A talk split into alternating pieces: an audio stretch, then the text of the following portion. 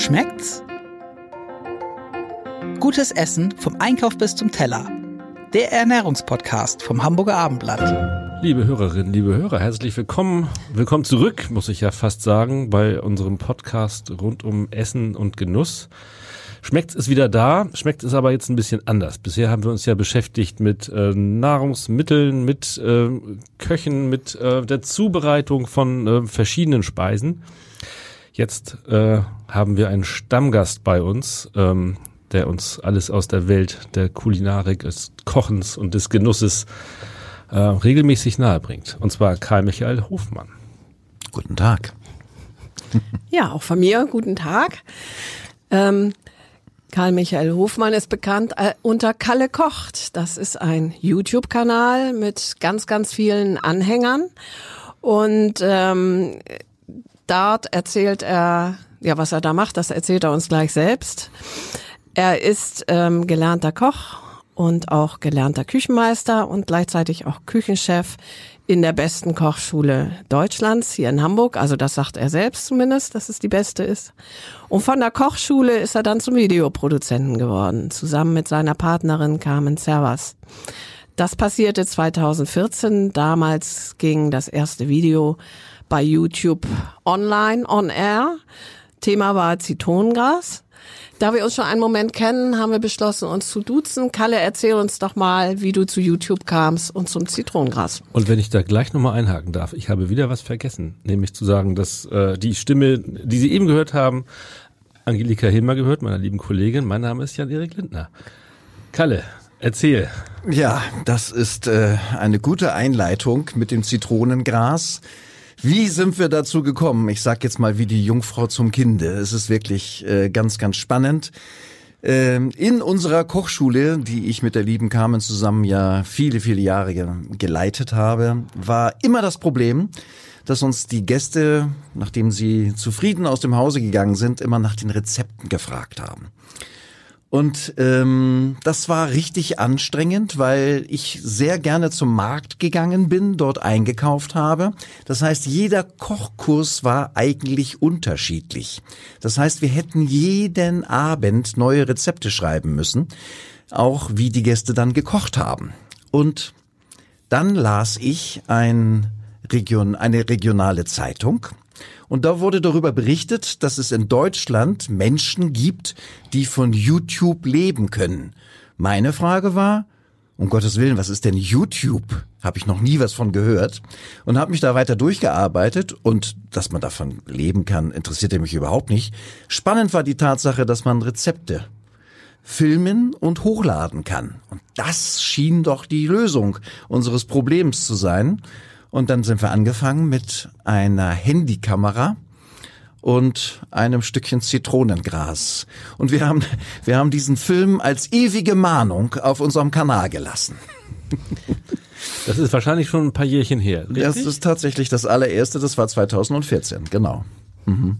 Und es ist so schlecht geworden, dass du von Mahnung sprichst. Oh, es ist äh, so starr und es ist, ich glaube, ich habe eine ziemlich rote Birne und ähm, ach ja, es ist einfach, man entwickelt sich ja Gott sei Dank weiter. Und deswegen haben wir stehen gelassen und es wird immer noch manchmal angeguckt und viele amüsieren sich da auch drüber. Also das ist der Beginn allen Übels gewesen. Und die Aufnahmen 2014, 15, 16, die stehen da auch noch oder habt ihr die dann schamvoll gelöscht? Nee, man sollte das auch nicht tun und das ist auch eigentlich ein schönes Zeichen der Entwicklung, wie man sich selber weiterentwickelt. Nicht nur die Technik ist natürlich deutlich besser geworden. Mittlerweile stehen wir vor drei Kameras und Licht und Ton und all diesen Kram, die man so braucht. Und wie gesagt, damals war es nur ein Handy und es macht uns immer noch Spaß, selber mal hineinzuschauen, wie sich das Ganze entwickelt hat. Jetzt neun Jahre später sieht das Ganze, wie du schon andeutest, äh, sehr viel anders aus. Das ist auch der Tatsache geschuldet, dass sehr viel mehr Menschen ähm, dich und euch dort sehen, richtig?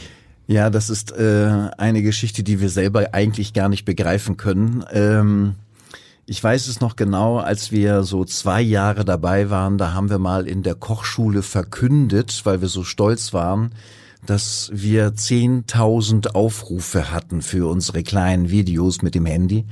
Und das war für mich schon eine Zahl, die ist unvorstellbar gewesen. Äh, wir haben jetzt kurz vor Weihnachten, also im letzten Jahr, haben wir die Mitteilung bekommen, es, wir haben jetzt die 100 Millionen Grenze überschritten und äh, das ist etwas, was wir selber gar nicht begreifen. 100 Millionen Grenze musst du doch mal äh, mir zumindest kurz erklären. Das heißt, 100 Millionen Mal sind diese Filme genau.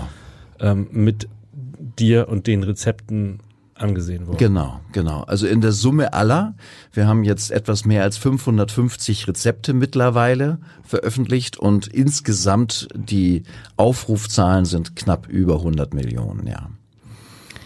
Habe ich das falsch gelesen? Auf deiner Website stand 400.000 Abonnenten allein, ne? Ja, die haben wir noch nicht aktualisiert. Es sind jetzt, ich glaube, 453.000. Das ist eine große Gemeinde. Ja, allerdings. ja. Kannst du dir das erklären oder kann man sich das erklären? Wächst das quasi stetig und langsam oder kommen dann immer so Schübe mit bestimmten neuen Filmen oder Themen? Wie ist das bei dir? Also es ist so, wir werden in der Hauptsache von jungen in Anführungszeichen YouTubern gefragt, also jung meine ich mit Frischeinsteigern, äh, wie man das denn schafft.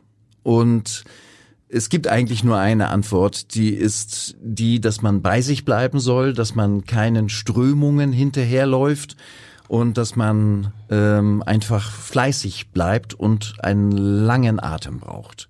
Also wir haben sechs Jahre produziert, immer daran glaubend und an dieser Stelle mal ein ganz, ganz großes Dankeschön an die Carmen. Die stand manches Mal mit erhobenen Zeigefinger vor mir und hat gesagt, mein lieber Freund, und wir machen jetzt weiter, auch wenn du keine Lust mehr hast. Ja, also langer Atem ist das Wichtigste. Und ich glaube, ein, ein wirklich guter Tipp ist, egal was du tust bei YouTube, welche Filme du machen möchtest, du solltest dir deine Nische suchen. Nicht jede Schublade öffnen, sondern deine Nische, in der du dich auskennst und dann geht vieles von allein. Ich wollte gerade sagen, es gibt ja viele Menschen, die ihre Rezepte oder ihre Kochtätigkeiten auf YouTube auch veröffentlichen. Was ist denn dein Erfolgsgeheimnis dabei?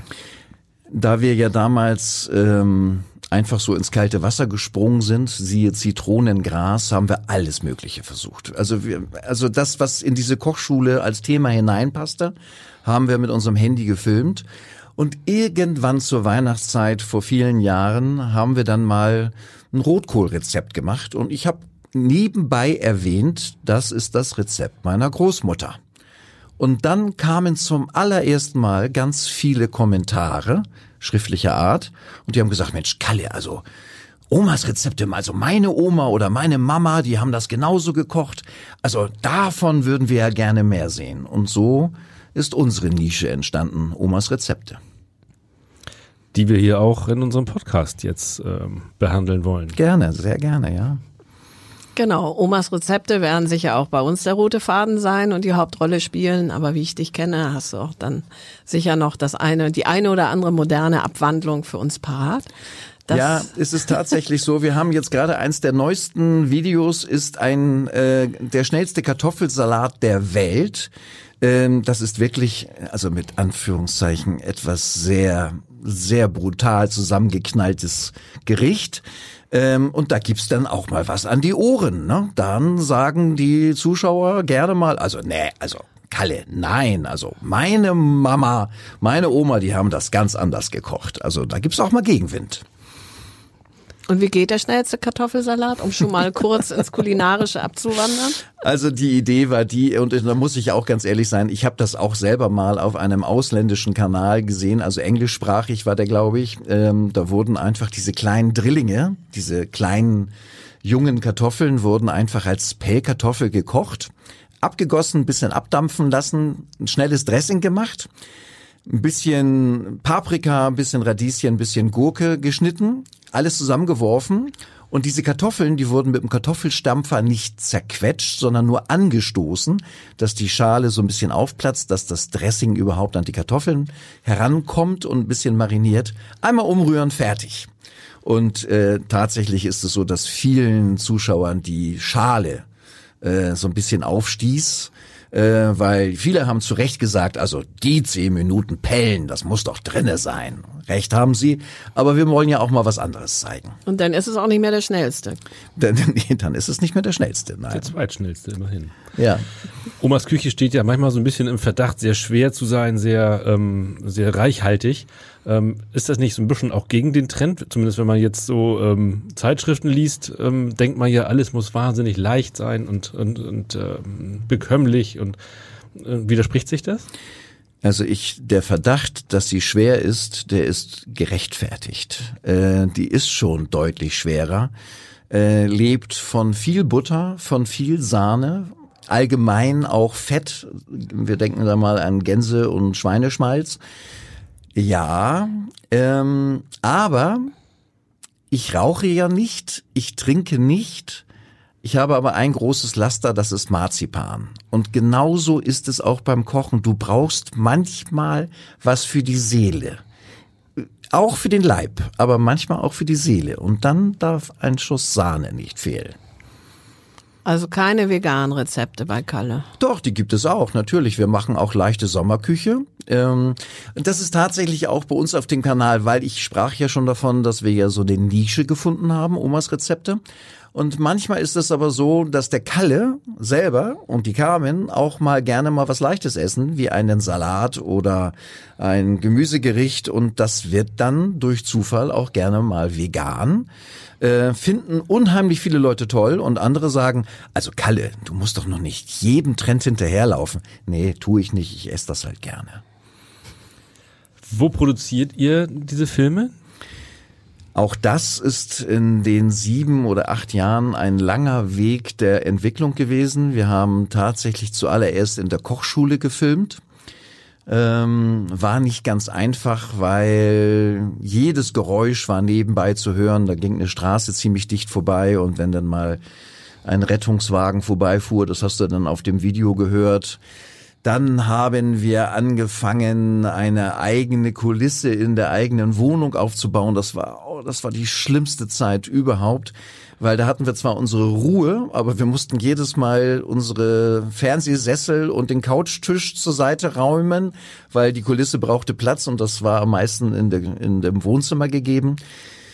Ähm, war eine ganz schwere Zeit. Und dann haben wir lange, lange, lange, lange gesucht und, und zwar nach einer großen Wohnung, nicht weil wir ein großes Wohnzimmer wollten oder ein großes Schlafzimmer, sondern wir brauchten einfach eine große Küche.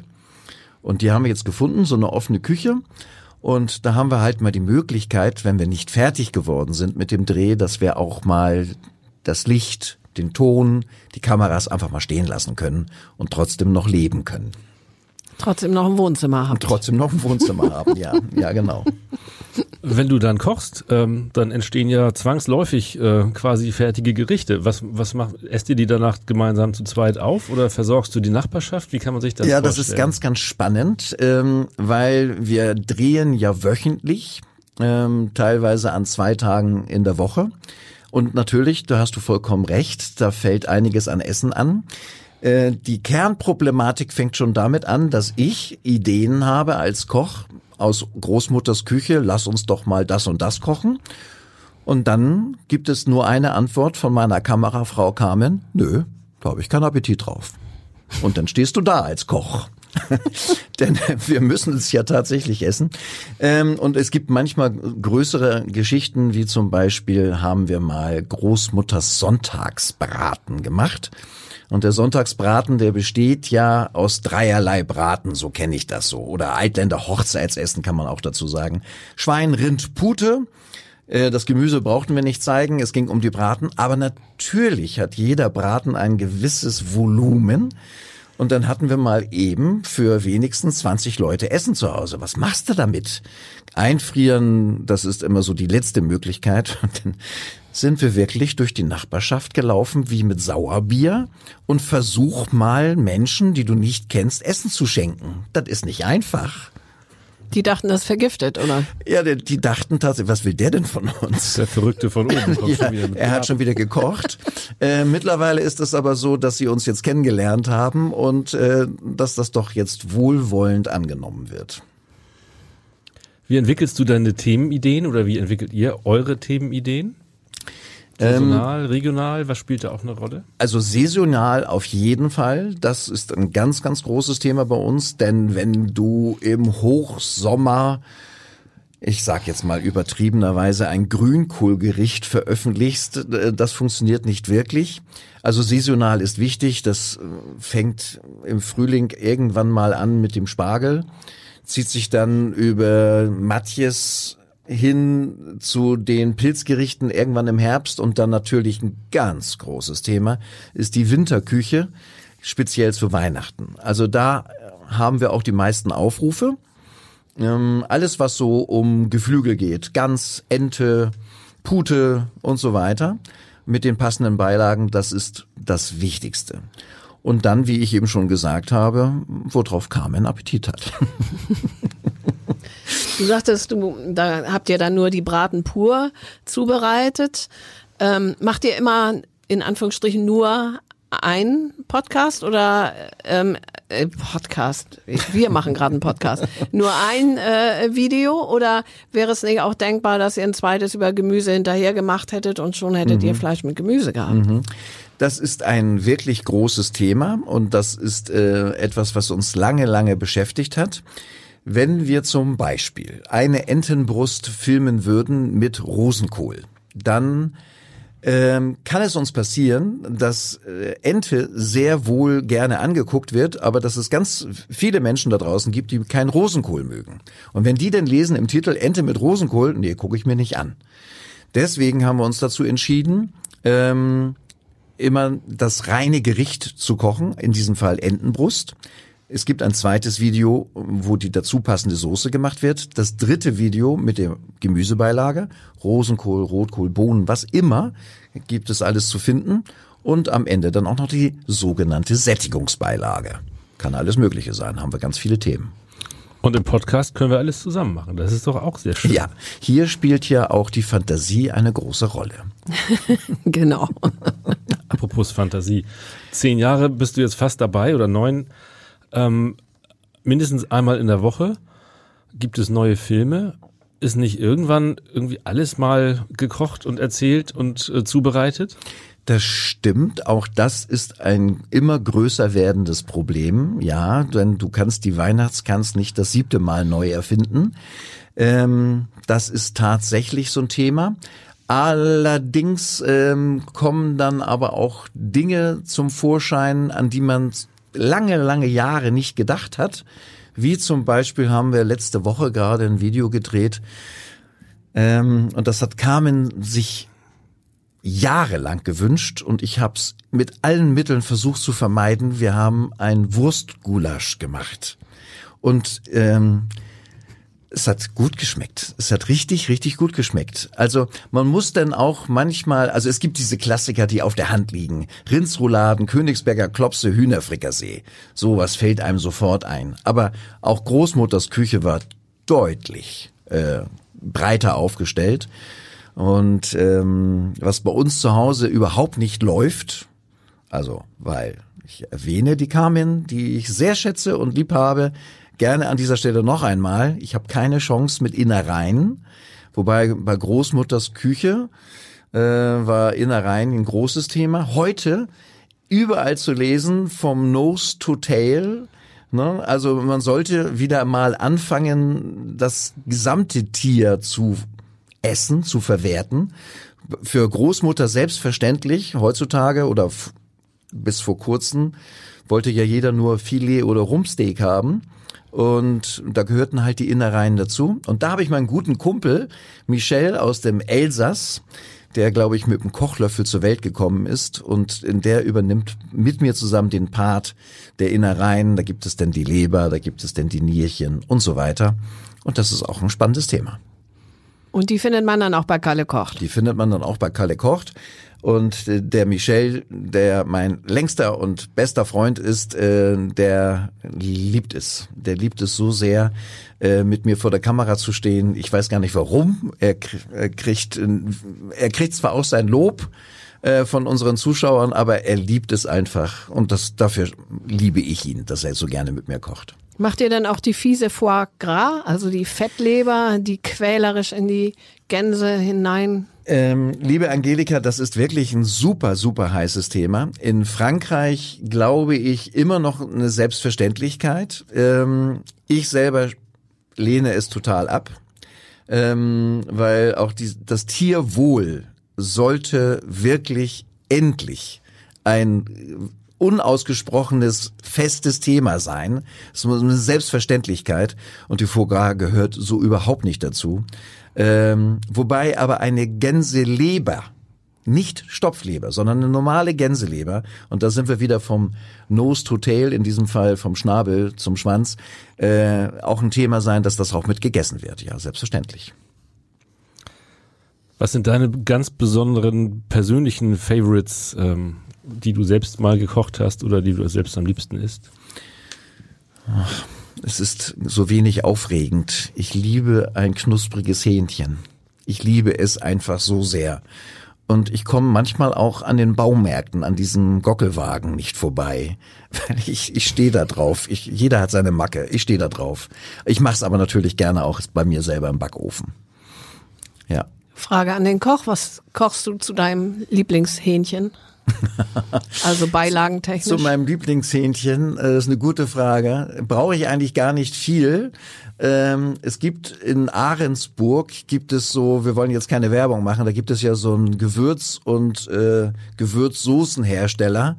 Äh, da aus dieser großen roten Flasche da was auf meinen Teller geschüttet und dazu das Hähnchen ein Stückchen Brot und der Kalle ist schon zufrieden. Behandelst du eigentlich auch das Thema Nachtisch im, äh, in dein, äh, auf deinem Kanal? Sehr gerne, weil Gott sei Dank machen wir einen Podcast und unsere Zuhörer sehen nicht, wie mein T-Shirt sich spannt. Ähm, das liegt an dem schon angesprochenen Marzipan unter anderem ähm, und eben auch Süßigkeiten, Desserts. Witzigerweise finden die auf YouTube wenig Beachtung. Ähm, weil ich glaube, dass viele ähm, Zuschauer in Schrägstrich Köche bei uns in Deutschland, wenn sie denn zu Hause kochen, gibt es wahrscheinlich sehr, sehr wenig Dessert hinterher. Das ist, glaube ich, der Hauptgrund. Dessert spielen eigentlich an den Feiertagen mal eine Rolle oder wenn man ein großes Familienfest hat war bei Oma wahrscheinlich letztlich nicht so viel anders. Ne? Da, mhm. Man erinnert immer so die Festtagsküche von Oma, da gab es genau. natürlich, war das Dessert äh, fester Bestandteil. Mhm, genau. Oder, oder damals hieß es ja noch Nachtisch. Also, genau, es hieß damals Nachtisch, ja, genau. genau. Aber wahrscheinlich im Alltag eben auch nicht so sehr. Nee, genau. Also wenn wir bei meiner Oma waren zum Essen, dann gab's immer Vanillepudding von dem Herrn Doktor aus der Tüte und meine Oma, wenn ich das richtig erinnere, die hatte immer so einen Himbeersirup, den man fertig kaufen konnte. Und der wurde noch mit ein bisschen Wasser verdünnt als Soße. Das war Kulinarik der Großmutter. Wir haben es gerne gegessen. Aber das Rezept musst wurde, du jetzt nicht verfilmen. Nee, schrecklich wurde es dann, wenn Großmutter auf die Idee kam, kennt ihr das auch? Mandelsplitter im Vanillepudding. Also es gibt oh, nichts, ja. was schlimmer ist. Entschuldigung, Oma. Jetzt sind wir eigentlich schon bei dem Thema, was geht gar nicht. Also Mandelsplitter im Vanillepudding haben wir, würde mhm. ich sofort zustimmen. Mhm. Hast du sonst was? Also Carmen mag keine Innereien. Nee. Es gibt's bei dir irgendwas, wo du sagst, nee, das, das koche ich nicht, das mache ich nicht. Also tatsächlich, ich bin als junger Küchenmeister, war eine meiner ersten Stationen dann ähm, im Schwarzwald in einem Sterne-Restaurant und äh, da habe ich dann gekocht und äh, das war sehr, sehr spannend, sehr, sehr anstrengend auch, ähm, weil das war 1990, da waren Handys noch nicht so weit verbreitet. Und es war deswegen anstrengend, weil jeder, der im Restaurant saß und sich mit seinem Kugelschreiber eine Notiz gemacht hatte, wurde sofort als Prüfer oder Tester äh, wahrgenommen und dann war immer eine große Aufregung in der Küche, weil wir wollten unseren Michelin-Stern ja nicht verlieren. Deswegen war es sehr anstrengend und da zu deiner Frage, liebe Angelika, was gar nicht ging, Ich hatte dort auch das große Vergnügen, die, ich glaube, da heißt es ja nicht Karneval, da heißt es ja Fasching, die Faschingszeit mitzumachen. Und da gab es ein sehr, sehr typisches Gericht, süß-saure Kutteln. Äh, also das ist ja für die, die nicht gleich wissen, was ein Kuttel ist, das ist ja der, der Rindermagen, äh, der Pansen, kann man ja auch sagen, gewaschen. Und äh, wenn man das dann kocht, Michel an dieser Stelle wäre jetzt sehr begeistert, also der Elsässer Koch, mein Kumpel, äh, der kocht sowas für sein Leben gerne. Ähm, ich habe mich verweigert als Küchenmeister und zweiter Küchenchef. Ich habe meine Auszubildenden gebeten, das zu probieren. Das äh, bin, da bin ich an meine Grenzen gestoßen. Ich konnte einfach den Geruch nicht ertragen. Ja, sorry dafür.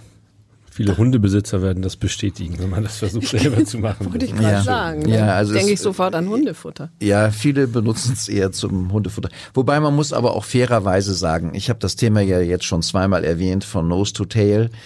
Es ist auch ein bisschen Verwöhnung bei uns. Äh, In der Elsässer Küche werden allgemein alle Arten von Innereien, die stehen dort auf den Speisekarten. Das wird nicht unter dem Ladentisch verkauft, sondern die sind da stolz drauf. Und ich finde, äh, auch wenn ich mich da selber ein bisschen schwer tue, aber ich glaube, die, diese alte Art der Verwertung sollte wieder modern werden. Eine Frage habe ich nochmal. Äh, 100 Millionen Aufrufe bei deinen Rezepten, 400.000 Abonnenten, da gibt es doch bestimmt eine Menge Resonanz, wenn du, wenn du neue Filme einstellst. Oh ja. Oder Anregungen oder, oder Fragen, was, was man äh, wie machen kann. Ja. Beantwortest du das oder nimmt es nicht wahnsinnig viel Raum ein? Es nimmt sehr viel Raum ein. Ähm, es ist so, dass wir vom ersten Tag an äh, werden die Kommentare, die wir von den Zuschauern bekommen, und da bin ich jetzt mal schonungslos ehrlich, die werden von uns zensiert. Muss man mal einen Moment so stehen lassen, weil das hört sich nicht gut an, aber es geht mir darum, ähm, es ist so unglaublich erstaunlich, wenn du ein Rezept veröffentlichst zum Thema Brokkoli kochen, was unter diesen Rezepten an politisch motivierten Parolen geschrieben wird. Und das möchte ich auf meinem Kanal einfach nicht haben. Und, ähm, und es gibt auch Beleidigungen und es gibt Anmaßungen, möchte ich auf meinem Kanal nicht haben. Bis auf eine einzige Geschichte, an dieser Stelle möchte ich das gerne mal erwähnen, weil ich das nach wie vor extrem lustig fand. Da hat wohl jemand äh, mit einer spitzen Fie äh, Feder geschrieben, Omas Rezepte von Opa gekocht. Ich fand das wirklich, ich fand das wirklich total gut. Sowas mag ich. Äh, solche, solche Beleidigungen, die lasse ich gerne durchgehen, wobei er hat ja auch ein bisschen recht. Ähm, aber ansonsten, alles, was da so kommt, das, das filtern wir raus. Was übrig bleibt, ist eine unglaubliche Menge an wirklich meist freundlichen Kommentaren. Und Carmen tut ihr Bestes, das ist ihr Part, äh, jeden Abend äh, diese Kommentare äh, zu versuchen zu beantworten. Äh, es ist so sehr viel und alle die, die jetzt gerade zuhören und noch nie eine Antwort bekommen haben, wir geben unser Bestes. Ähm, ja, das ist eine Aufgabe. Aber immerhin musst du als, äh, obwohl du eine der, einer der erfolgreichsten Köche Deutschlands bist mit diesem riesen YouTube-Kanal, ja keine Tester mehr fürchten. Das ist doch schon mal was, oder? Oh, ich habe ganz viele Tester da draußen. Aber, aber und und es gibt also ich ich wenn ich eine Visitenkarte jetzt noch mal auflegen sollte, ich würde auch nicht nur Koch, Küchenmeister, ich würde auch Klugscheißer da drunter schreiben. Ähm, aber es gibt da draußen eben auch viele dieser Art und ähm, ähm, das sind viele Tester, ganz ganz viele und die äh, nehme ich schon ernst. Und wir kriegen ordentlich Gegenwind manchmal. Ja, doch. Aber kannst du ja mal sagen, das liegt an eurer Kochkunst. Das Rezept ist gut, ihr könnt nur nicht kochen. Zu meinen Kritikern? Nein. Ja? Nein. Also es ist manchmal so, dass man wirklich äh, sich fragt, warum wurde dieser Kommentar jetzt geschrieben. Äh, wenn ich zum Beispiel einen Rinderbraten mache und mir schreibt derjenige, das konnte man nicht essen, weil der Braten war nicht gar. Äh, das, das, das hilft, das hilft nicht im Rezept. Denn bitte, lieber Kommentator, lass ihn noch ein bisschen im Ofen, denn könnte es helfen. Äh, nee, das, das kommt nicht so, das lassen wir nicht an uns heran. Nein. Werden denn Wünsche an euch herangetragen, was Oh ihr ja. doch mal zubereiten Oh möget ja. oder mal zeigen möget? Ja, es gibt äh, vielleicht äh, hört der Schreiberling oder die Dame jetzt mal zu. Es gibt eine wirklich überaus charmante Dame, die uns seit vielen Jahren verfolgt und sie wünscht sich permanent in jedem Kommentar die Mock Turtle Suppe, die falsche Schildkrötsuppe aus Ostfriesland. Mm, Ich vertröste sie immer und es passt irgendwie nie. Es passt immer irgendwie nie und das ist mittlerweile zwischen uns so ein Spiel, dass sie sagt, also dein grüner Salat, das Dressing war ja toll, aber vergesst doch bitte die Mock Turtle Suppe nicht. Das ist so mit, ich darf sie eigentlich gar nicht mehr veröffentlichen, weil dann verliere ich sie. Dann zöger das ordentlich hinaus. Ja, oder ja, erkläre ich genau. dir kurz, wie man das macht. Ich äh, wüsste es auch nicht. Ähm, also ich verspreche, dass wir vielleicht äh, im nächsten, ich verspreche, dass wir vielleicht, also wir versuchen mal im nächsten Podcast mal dieses Rezept, äh, bringe ich mal mit und dann können wir das ja mal erklären, wie man sowas macht. Ist ja schon mal ein Thema. Genau, damit verlierst du sie auch nicht, weil da Genau. fehlt dann noch das Video. Genau, so ist es. Was sind da eigentlich so die größten Fehler beim Kochen? Also äh, nicht gare Rinderbraten, das lässt sich ja leicht beheben. Aber ähm, gibt es so Sachen, äh, wo, wo du immer wieder irgendwie über die Kommentare oder durch eigene Erfahrung äh, drüber stolperst? Also ich glaube, dass viele Köche, Schrägstrich Köchinnen, ähm, immer zu wenig würzen. Das sehe ich auch in der Kochschule. Ähm, viele haben wirklich Angst vorm Würzen. Dabei, ich meine, Salz ist nicht gut für den Blutdruck, das wissen wir alle, tut dem Essen aber manchmal sehr gut. Und wenn dann zu wenig dran gegeben wird, äh, hast du eben einen faden Geschmack. Das ist das sagen, erste. Labberiges Essen ist auch nicht gut für den Blutdruck. Also Nee, nein. Und vor allen Dingen für die, für die Gäste Zunge. nicht. Und ähm, das nächste große Problem ist tatsächlich beim Kochen, wenn ich mit fremden Menschen zusammen koche. Mh, viele haben Angst vor Hitze. Ähm, von wegen der Herd ist ja viel zu heiß eingestellt. Ähm, und stehen dann sehr, sehr lange dabei und wundern sich, dass das Gulasch einfach nicht braun wird. Und dann fängt es an zu kochen und dann zieht es Wasser und dann hast du eine Flüssigkeit im Topf und dann heißt es, das Fleisch ist ja schlecht, das muss ja vom Discounter sein, mit Wasser voll gespritzt, das sind dann so immer diese üblichen Verdächtigen. Nein, mein lieber Kollege, mach den Herd ein bisschen heißer, brate es vernünftig an.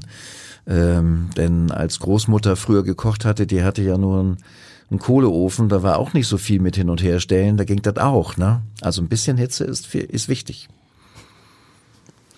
lernst du denn ähm, auch von deinen Zuschauern oder von deinen Abonnenten? Ich lerne so viel. Ich lerne so viel. Aber am allermeisten in meiner, mein Gott, ich darf es ja sagen und jeder kann es ja im Internet nachlesen. Ich werde jetzt dieses Jahr 63, äh, bin mit 16 in die Lehre gekommen, weil meine Eltern äh, haben alles dafür getan, dass ich Koch werden darf. Und als ich meinen Meister gemacht habe, wurde die Ausbildereignungsprüfung verlangt. Da wurde innerhalb dieses Tests oder dieser, dieser Schulungen wurde über das deutsche Schulsystem referiert. Da habe ich erst mit fast 30 erfahren, dass ich damals noch weiter hätte zur Schule gehen können mit meinem Zeugnisdurchschnitt, aber das wurde totgeschwiegen, weil der Junge soll ja Koch lernen. Das hat er auch gemacht. Ähm, es war eine anstrengende Zeit. Ich habe hier in Hamburg gelernt, in einem kleinen Haus, auch schon mit einem Michelin-Stern, wo ich noch immer sehr stolz drauf bin. Wir waren damals äh, bei der Zeitschrift Feinschmecker waren wir auf dem Titelbild mit unserem Restaurant. Also Welches war das? Restaurant Peter Lemke am Holzdamm gibt es nicht mehr. Ähm, das hat aber nichts mit mir zu tun. Ähm, da habe ich also gelernt und noch mit einer Sechs-Tage-Woche. Das kannst du heute niemandem mehr erklären. Das war völlig normal, eine Sechs-Tage-Woche. Und naja, der Kalle hat das da ertragen und hat auch irgendwie auch alles Spaß gemacht, aber es war wirklich anstrengend. Aber ich konnte mit dem Beruf noch nichts anfangen. Das ist einfach eine Tätigkeit, die man mir beigebracht hat, wie man Dinge fertigstellt, wie man mit Druck umgeht, wie man sich selber organisiert. Und dann bin ich, ähm, ja, es gab ja auch noch den Wehrdienst. Und mein Großvater ist damals zur See gefahren und habe ich gedacht, der hat nichts Schlechtes erzählt. Dann geh mal zur Marine. Und dann auf Sylt in die Marineversorgungsschule. Oh, das war wirklich furchtbar. Also wirklich furchtbar. Und dann hat sich jeder beworben, auf ein möglichst großes Schiff zu kommen. Ganz weit vorne und auf, auf, in der Bildergalerie als erstes erwähnt war natürlich die Gorch Fock. Da wollte jeder rauf von meinen Kollegen. Jeder, ich natürlich auch. Und dann wurden die, wurden die verschiedenen Schiffe dann vergeben an die verschiedenen zukünftigen Schiffsköche. Und ich bekam das zweitkleinste. Das war ein Minenjäger. Mein Gott, war ich enttäuscht. Ich war so enttäuscht. Wie kann das angehen? So schlecht bin ich doch gar nicht, dass ich auf so einen Holzdampfer musste. Und am Ende, und das ist jetzt äh, die Kernaussage dieser kleinen Geschichte, das war so genial, weil wir waren nur zwei Köche und wir waren 46, äh, wie es damals hieß oder wie es heute auch noch heißt, Kameraden. Und wenn du dann auf so einem kleinen Schiff gut kochen kannst, dann liegt dir die Welt zu Füßen und da die Zeit hat mir beigebracht, was ich mit meinem Beruf alles erreichen kann. Äh, das ist der erste Teil der Antwort. Und der zweite Teil der Antwort ist der, dass ich am meisten gelernt habe in der Kochschule. Im direkten Zusammenspiel mit, mit Gästen, die mir einfach Fragen stellen oder die manchmal Dinge erwähnen, auf die ich noch nie gekommen bin, weil sie für mich selbstverständlich waren. Das ist die beste Zeit als Koch für mich. 18 Jahre mache ich das jetzt. Hab noch nie so viel gelernt wie in der Kochschule. Äh, Nochmal ganz kurz einen Rückgriff auf, auf deine Karriere sozusagen. Was hast du denn, äh, in welchen Stationen hast du noch gekocht?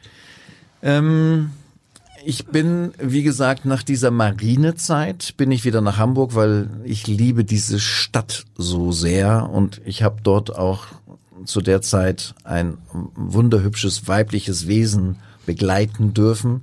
Deswegen ist ich, es musste wieder Hamburg sein. Dann habe ich hier in einem sehr großen Hotel direkt am Dammtorbahnhof gearbeitet. Äh, damals nur als Jungkoch, wie das denn so ist. Ähm, die waren aber sehr zufrieden mit den Leistungen und dann habe ich da schon so, bin ich da schon mal befördert worden. Ja, und dann ist es so gewesen, dass mein Vater, der ja, wie gesagt, diesen Landgasthof hatte, ähm, zu der Zeit ähm, mich anrief und fragte mich, du, äh, kennst du nicht in Hamburg irgendeinen Koch, der Lust hätte, hier auf dem Land zu kochen? Ich sag, du, ich kann mich gerne mal umhören. Ich kenne da bestimmt ein, zwei Leute. Ich frag die mal. Du musst mir aber sagen, was die denn bei dir verdienen. Hat er, hat er mir den Preis gesagt oder den, den, den Monatslohn. Und dann habe ich das verglichen mit dem, was ich hier verdient habe. Ja, dann hat er mich eingefangen. Und dann bin ich tatsächlich, war nicht ganz schlau, rückwirkend betrachtet, bin ich schon nach Hause gegangen und äh, habe dort gekocht. War nicht ganz einfach, mit dem Vater zusammen in der gleichen Küche zu stehen. Ähm, hat aber trotzdem viele Jahre funktioniert. Aber dann merkte ich auch, da fehlt noch was im Leben. Ähm, du kannst jetzt nicht nach Hause gehen und dort versauern auf dem Dorf. Dafür hast du viel zu viel Flausen im Kopf. Und dann bin ich nochmal ein bisschen auf Wanderschaft gegangen, unter anderem, wie gesagt, im Schwarzwald, im Sternenlokal. Dann waren wir nochmal in Dortmund. Ich habe nochmal eine ganz kurze Zeit in Frankreich nochmal gekocht. Ähm, naja, und dann irgendwann war es dann soweit, dann kam dann bei uns auch schon Nachwuchs und dann kam mein Sohn zur Welt und dann, dann wurde es wieder die Heimat. Mittlerweile veröffentlichst du ja auch Bücher, wie wir wissen.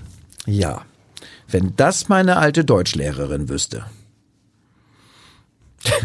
Weil ich glaube, wenn äh, die liebe Frau Paul, die ich immer sehr geschätzt habe, wenn die wüsste, dass ich fünf Kochbücher geschrieben hätte, würde sie spontan sagen, nee, der nicht.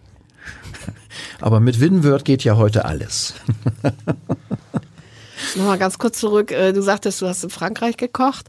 Ja. Ähm, die Großmutters Rezepte, Großmütter gibt's ja eigentlich in der ge- gesamten Welt. Also kann das auch mal eine französische oder eine spanische oder italienische oder Ja, sehr nicht? gerne zu, sogar. Ähm, eins unserer erfolgreichsten Videos ist äh, unter anderem auch die, die Bolognese oder, oder Carbonara, Spaghetti Carbonara. Oder was haben wir neulich gerade gemacht? Wir haben, ähm, wir haben spanische Gerichte gekocht. Und natürlich, oder eine Chili con Carne ist da somit das beste Beispiel. natürlich kommen dann Kommentare. Kalle, ich wusste gar nicht, dass du auch eine Großmutter in Mexiko hast. Natürlich kommen diese Kommentare. äh, Das ist äh, selbstverständlich. Aber Angelika, natürlich, du hast recht. Wir sagen ja Omas Rezepte. Damit ist ja nicht immer gemeint, dass es meine Großmutter ist. Und äh, auch dazu noch eine kleine Anmerkung. Ähm, wenn wir zum Beispiel unterschiedliche Themen machen, wie zum Beispiel ein Ragoufin, was ja in den ehemaligen neuen, mittlerweile ganz normalen Bundesländern äh, da Würzfleisch heißt, ähm, oder wir machen, wir machen ein Perlhuhnbrüstchen, dass dann immer mal wieder Kommentare auch auf unserem YouTube-Kanal kommen, von wegen, also deine Großmutter, die muss ja richtig gut gekocht haben. Was viele dabei wirklich vergessen, die hat das Restaurant eröffnet, die hat tatsächlich auch gekocht, ne? Und die war immer in der Küche. Also ich habe da schon eine besondere Großmutter gehabt. Du hast jetzt einige sehr erfolgreiche ähm, Filme oder, oder Beiträge auf deinem Kanal genannt. Carbonara, äh, Spaghetti Bollo. Ähm, was ist denn überhaupt das am meisten angeklickte oder, oder das meistgesehene? Ich glaube, das ist Gulasch. Mit über zwei Millionen Aufrufen. Ähm, und ich habe das am Anfang unseres Gespräches schon mal erwähnt, wir können das selber alles nicht glauben. Wir können das selber nicht glauben, ja. Das ist ganz verrückt. Was verrätst du denn da für das perfekte Gulasch? Was ich da verrate? Ja, so als äh, kleinen Tipp Ähm, Zuhörer. Ja, auch dafür, obwohl das der meistge, das meistgeschaute Video ist, äh, je mehr Leute zuschauen, desto mehr haben auch andere Meinungen. Also ich würde jetzt mich verschwören, ich würde mein Ehrenwort, wobei da ja schon manche Politiker auch schon mit gescheitert sind, äh, geben, dass meine Großmutter ihr Gulasch immer mit Schweinefleisch gekocht hat. Das war bei uns so. Ähm, und so haben wir es dann selbst aus Selbstverständlichkeit heraus eben auch mit Schweinefleisch gekocht, mit ordentlich Zwiebeln. Das ist eigentlich so das Hauptgeheimnis. Ähm, nicht vom Gewicht her, aber vom Volumen her. Wenn ich eine Schale Fleisch habe, sollte die Schale mit den Zwiebeln genauso groß oder vom Volumen genauso ähnlich sein. Und eins zu eins und das schön angebraten, bisschen Tomatenmark und da streiten sich auch schon die Geister, bisschen Paprikapulver und dann, liebe Zuhörer, mit Wasser auffüllen. Mit Wasser. Wenn ich das so heute in den Rezepten lese, da muss jetzt irgendwie noch ein Fond mit hineingegeben werden. Mein Gott, wenn du zwei Kilo Fleisch im Topf hast, wie viel mehr Fond willst du denn haben, wenn du das anderthalb Stunden kochst? Das ist einfach perfekt. Und Küche kann ganz einfach sein. Wein? Im Gulasch? Ja. Nicht bei Großmutter. Wir haben neulich einen Bœuf? Bourguignon von meiner französischen Großmutter gekocht. Da kommt kein Wasser rein, da muss Wein rein. Ist ganz sicher. Ja, spannend. Kalle, ähm, ich freue mich auf viele Sendungen mit dir. Ja, wenn ich wieder eingeladen werden würde, würde es mich auch sehr freuen. Ja, jetzt wollen wir doch, heute haben wir ja mehr so ähm, den Rahmen gesteckt, aber jetzt wollen wir natürlich in den nächsten Podcast ganz, ganz stark in die Inhalte gehen. Sehr und, gerne. Und mal schauen, was wir ohne filmische Begleitung da dann trotzdem sehr plastisch rüberbringen können. An Kulinarik und an Geschmacksversprechen. Denn es geht ja in die Spargelsaison, wenn ich das richtig überblicke, so langsam, aber sicher, ne? Das Der Spargel- könnte also ein kleiner Hinweis sein. Es steckt schon in der Erde, der wartet nur drauf, dass er von uns verarbeitet wird. In diesem Sinne, vielen Dank. Ich danke. Weitere Podcasts vom Hamburger Abendblatt hören Sie auf abendblatt.de slash podcast.